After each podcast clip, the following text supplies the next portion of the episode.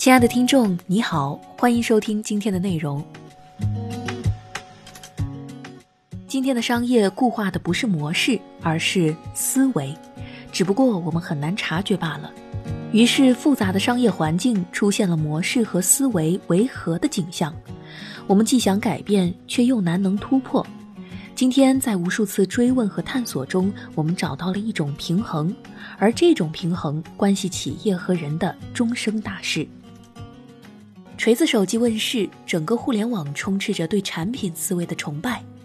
可如今，那个号称东半球最好用的智能手机，早已经卖身字节跳动了。胖东来的神话至今仍然受到用户思维的影响。如今五年过去了，文字都难以描述的极致服务，却一直没有让胖东来走出河南，走向世界。这几年，好产品一茬接一茬的冒出来，流量从这一头涌向那一头。一场突如其来的疫情来袭，好的产品和服务早已是步履维艰。身处复杂的商业环境，每一个企业都在试图通过各种思维模式拉近与人的关系和距离。但是，你真的以为这些思维就能让你高枕无忧了吗？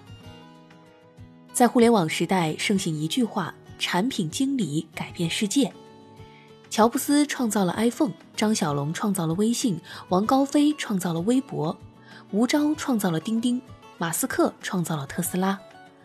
产品思维是以产品的视角发现问题，找到解决方案，从而形成一套方法论、流程、工具和职能。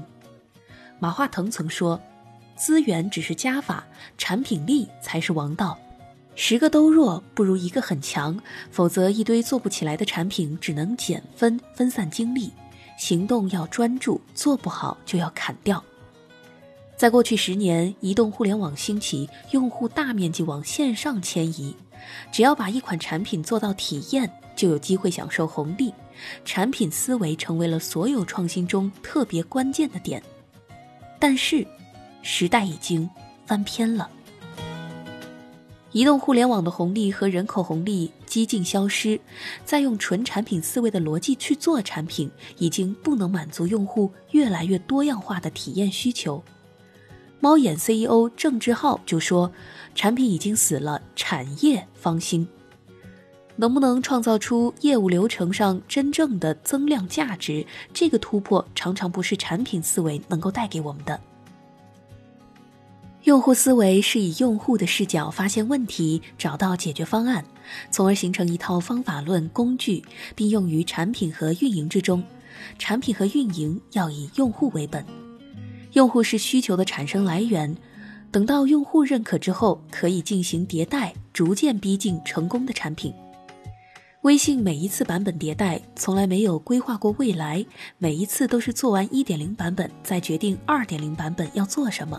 走一步看一步，好产品是迭代出来的、改出来的，不是规划预测出来的。其中最重要的能力是同理心，这是做产品研发必须掌握的能力，是非常难的。如果不能形成对用户的理解，做的很多事情都会是徒劳无功。然而，当年的诺基亚就是非常关心用户的。全盛的时候，诺基亚建了一个全球手机用户数据库。每当要做新产品的时候，就调出目标用户的各项数据，一张清晰的用户画像就会出来了。生活在哪里？年龄多大？做什么工作？有些什么爱好？愿意花多少钱买一个手机？多长时间换机器？这个数据库成为了诺基亚的核心竞争力之一。但是，苹果用一个产品就把诺基亚的铁桶给全部颠翻了。乔布斯说：“消费者并不知道自己到底需要什么，直到我们拿出自己的产品，他们就会发现这就是我要的东西。解决复杂的问题时候，光用户思维是不行的，而且用户反馈可能是一个巨大的陷阱。用户思维的悖论就由此而产生了：不关注人的需求会死，只关注人的过去式需求可能会死得很辛苦。”运营思维是以用户增长的视角，以数据驱动，实现从获取到转推荐的全流程管理，从而形成一套方法论、流程、工具和职能。运营的基本思维方式是：用户使用才产生价值，使用越多，产品就越有价值。最关键的是，使用越多，就越知道用户喜欢什么，就可以吸引到更多的用户。世界上最遥远的距离是消费者在用你的商品，你却触达不到他们，你不知道他们的体验，也无法延伸到二次消费的可能。看似可以触达用户的企业，却和用户距离非常的遥远。就像大多数会员卡，只是一张可有可无的积分卡，既不能触达用户，又不能洞察用户。于是乎，开始重视活数据的价值。星巴克会员卡星享卡就是个典型的案例。这是一个忠诚计划，里面有三神券。三张咖啡买一赠一券，一张早餐咖啡券，一张免费赠杯券。当然了，这个汇集里面还有很多权益的设计。过去运营思维的顶层设计一直是免费或者是低价的入口级产品加高 GMV，就是成交总额，砸钱砸资源，大规模高速度获客。瑞幸咖啡以流量池见长，以咖啡为媒介换取流量。然而，一味的补贴成本是巨大的，而且随着流量的争夺和厮杀，流量成本会越来越昂贵。在新的时代面前，诺基亚、瑞幸、大润发、柯达、尼康都纷纷遭遇了滑铁卢。诺基亚的 CEO 被收购的时候说：“我不知道做错了什么，但是我们就是输了。”变量从何而来？正是基于商业与人群的基本盘发生巨变和迭代，商业日趋复杂化，人群日趋多样性。不仅辉煌如上的企业，还有更多的大潮中的企业意识不知所措。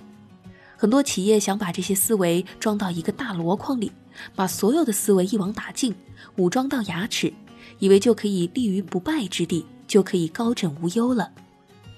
加上内容不理解各自不同，又无法打破部门鸿沟，最后的结果是，每个团队依然行着以用户为中心之名，却还是常常做着以企业领导者为中心或是以部门为中心的事儿。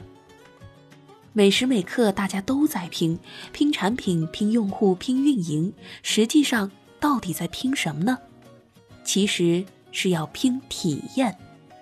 无论什么价值，只有被感知到才能算价值。我们究竟如何拼体验呢？那就是思维。你有没有拼体验的思维？考验着你能不能在复杂的商业环境里拥有比别人更系统的对体验价值的理解。脱衣单离的视角，以体验驱动商业整体创新，持续创造人们可感知的价值。这就是体验思维的深度内涵。如果我们将拼体验这件事情放在一个更长的周期里面来看，就会发现它就是一点一点积累起来的一种用户体验所形成的认知要素。时代发生变化，我们就去迭代。如果这个过程当中用户的需求有了更加丰富或者更加立体性的范式转移，我们就要奋不顾身地去满足客户需求。今天坚持用户体验至上和用户建立长期关系链才是必须坚持的长期主义，也只有这样才能打破创新者的窘迫，实现跨越发展的非连续性，跳出供给与需求的周期性单元关系。疫情催生了一大批在线办公软件的新生，也有很多品牌遭到了人们的抱怨，线上体验互动体验差。但是用过 Zoom 会议室的人都说好，并且会主动把自己的企业变成付费会员，这恰恰是因为十年来 Zoom 的核心始终是坚持用户体验至上，并且把用户口碑满意度和推荐成功率作为重要内部 KPI 写进了招股说明书。四年前，加拿大数字体验公司调查发现。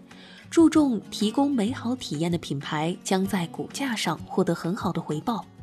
他们的验证方式很简单，在2006年分别购买了十家提供美好体验的上市公司的股票，分别是苹果、谷歌、奈飞、耐克等。这些公司在2006年并没有现在这么的成功。那时候的苹果还没有发布 iPhone，谷歌还没有推出安卓系统。奈飞也没有推出流媒体服务。但是这十家自那时起就着力于为其核心人群带来行业中最佳的体验，拼体验拼出来的是可观的前景和回报。颠覆性体验成就颠覆性的品牌。微软曾经只顾自己的帝国思维，在很长的一段时间里，所有的一切都是为了 Windows 开发的，一切以自己为中心，而整整错过了移动互联网的时代。如今，他再一次的回到王位上。就在纳德拉出任 CEO 之后，他说道：“今天我们的首要任务是满足我们的数十亿用户的需求，无论他们是使用何种手机和平台。正是这样的，没错。不管用户使用什么设备，微软都愿意合作。这其中就包括了苹果的 iOS 和谷歌的安卓平台。宜家还还原了居家生活场景。”它不是用品类去划分家具，而是从用户的角度出发的整体体验。它不是从企业角度或企业部门角度出发的商业思维、营销思维。用户思维是点，产品思维是线，运营思维是面，体验思维是体，体验思维应运而生。好的加法是让整体体验满分。现在的人群越来越分化，圈层分化如岛屿，比如不明就里的鄙视链，但每个人又逐渐原子化。空巢青年、佛系男子、御宅族、丁宠族、独居主义者等独生倾向的群体不断的出现。如果说以前的品牌更关注如何服务好所有人，那么现在则应该聚焦在如何持续服务好一群人。人是一切商业变化的本源，也就是所有颠覆的原点。小罐茶正式进入茶行业才三年半，十足的行业颠覆者了。从二零一六年起步到二零一八年，零售额就从零做到了二十亿，成为零售额第一的中国茶叶品牌。中国茶行业有着历史悠久，但分散落后，大而不强。反观咖啡。叫得出口的全球知名品牌有雀巢、麦斯威尔、星巴克等。四千七百年的中国茶到了今天，很多人的印象还是土、老、烦、乱，包装千篇一律，品质和价格参差不齐，分不清楚其中的差异与门道。小罐茶如何从七万企业中突围了呢？小罐茶定位正在崛起的年轻客群体。不太懂茶，但是关注品牌，注重品质。工作繁忙，经常出差，不是开会就是在开会的路上。想送茶，但不懂茶，所以对送茶很谨慎。小罐茶四克标准，一罐一泡，并且配套茶具，从容量到设计，解决了自饮、招待、差旅三大场景的问题，方便好用。这就是口碑。然后进行了全局品牌体验规划，带来了颠覆茶行业的零售体验、营销广告、包装、服务设计、数字化、三百六十度体验设计，形成一个整体，让用户满意。带有雪茄和酒窖文化的小罐茶第一家体验旗舰店开业的时候，和苹果体验店设计师的对话活动，在网易新闻的直播吸引了两百三十万网友的在线观看。落地旋转门通透，店员不推销，需要才出现，舒服。体验思维以找到核心人群为第一步，整合三百六十度整体体验。这是以全局角度考量不同干系、不同利益、不同组织、不同角色，寻求更一致而更深入的平衡，以整体策略引领变革。体验不仅是 CEO 的工程，更是全员的工程。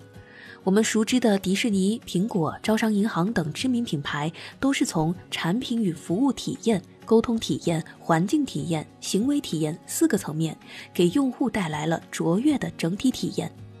不重视体验者，终将会被淘汰掉。目前来看，体验思维已经在餐饮、金融、零售等各个行业慢慢的延伸出来了。百年历史的汽车行业亦是如此。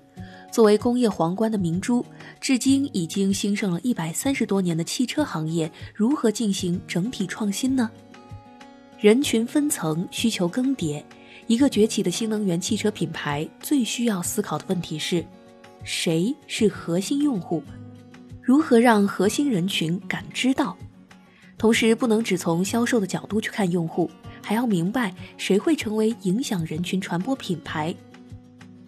二零一五年创立之初，威马汽车迅速建立起了将近四十万人的粉丝群。在威马产品依旧在概念设计、还没有可被触摸的实体产品的阶段，就已经接到了一点七万个订单。对于汽车这样的大宗低频消费品而言，令人震惊。二零一九年，威马汽车旗下第一款威马 EX 五以一点六万辆销量，成为造车新势力单一车型销量最高者。威马到底是如何做到的呢？其实，品牌与人接触的每一个环节，都是在加强或者是在减弱对品牌的认知与信任。换一句话来说，品牌想要被认知、被信任，必须用好品牌与人关系的模型。陌生人到熟人到友人到家人，从陌生人到熟人阶段，往往是品牌拉新的关键时期。这个阶段，品牌与人互不了解。威马的第一步是明确核心人群泛九零后，威马走进他们，深入了解他们的多元的出行场景需求。这批人在互联网环境中成长，消费观念和生活方式与以往代际差异性明显。比起产品功能的满足，他们更乐于追求情感体验和价值认同。他们的购车需求从过去的有面子、社会地位、趋同消费等，转变成了我喜欢、我需要、个人价值、个性消费等。车对于他们而言是代步工具。更是自己生活方式的外显。在陌生人的阶段，要以强接触的方式刷新弱感知，不断刷存在感，混个脸熟。因此，威马主打生活方式服务，通过品牌宣传、营销活动、到店体验等多种方式来与他们建立联系，加深印象，增加好感。威马成立之初就定期与四十万威盟粉丝共同举办各类的潮流活动。比如威猛卡丁车极限竞赛、威马故事校园王脱口秀等，并通过 KOL 扩大活动影响力，借助爱奇艺、哔哩哔哩等平台进行一步的延伸口碑传播。基于粉丝间具有相近的兴趣爱好及价值观，威盟活动不仅拉近了粉丝间彼此的距离，也进一步拉近了好感。靠着对用户体验的不断加持，好体验带来关系的递进。经市场检验，威马在拉新阶段表现不俗，体验思维还加速了威马的产品研发与迭代的周期，将原来的四年整整压缩到了两年。虽然从陌生人阶段到熟人、友人再到家人，人群数量会越来越少，但双方的关系价值却会越来越大。熟人关系，人们对品牌略有印象。但并不深刻，品牌需要通过更好的产品与服务进一步加深关系。有人阶段，品牌与人的关系趋于稳定，人们有购买需求时，能够在短时间内想到该产品，也会主动推荐给其他的人。家人阶段是品牌与人关系的最深层次，品牌重视这些顾客的反馈，人们是品牌最忠实的粉丝，关注品牌动向并积极参与。甚至会在品牌有负面消息的时候，主动的站出来维护品牌的声誉。米兰昆德拉说过：“我们的每一步都决定着最后的结局，我们的脚步正在迈向我们自己选的终点。”拥有了用户思维、产品思维和运营思维，真的可以高枕无忧了吗？疫情后的新周期，甚至新常态中，商业环境更加复杂。我们的思考需要更整体、更可持续，落地需要更精确、更可感知。创新不止，道阻且长，行则将至。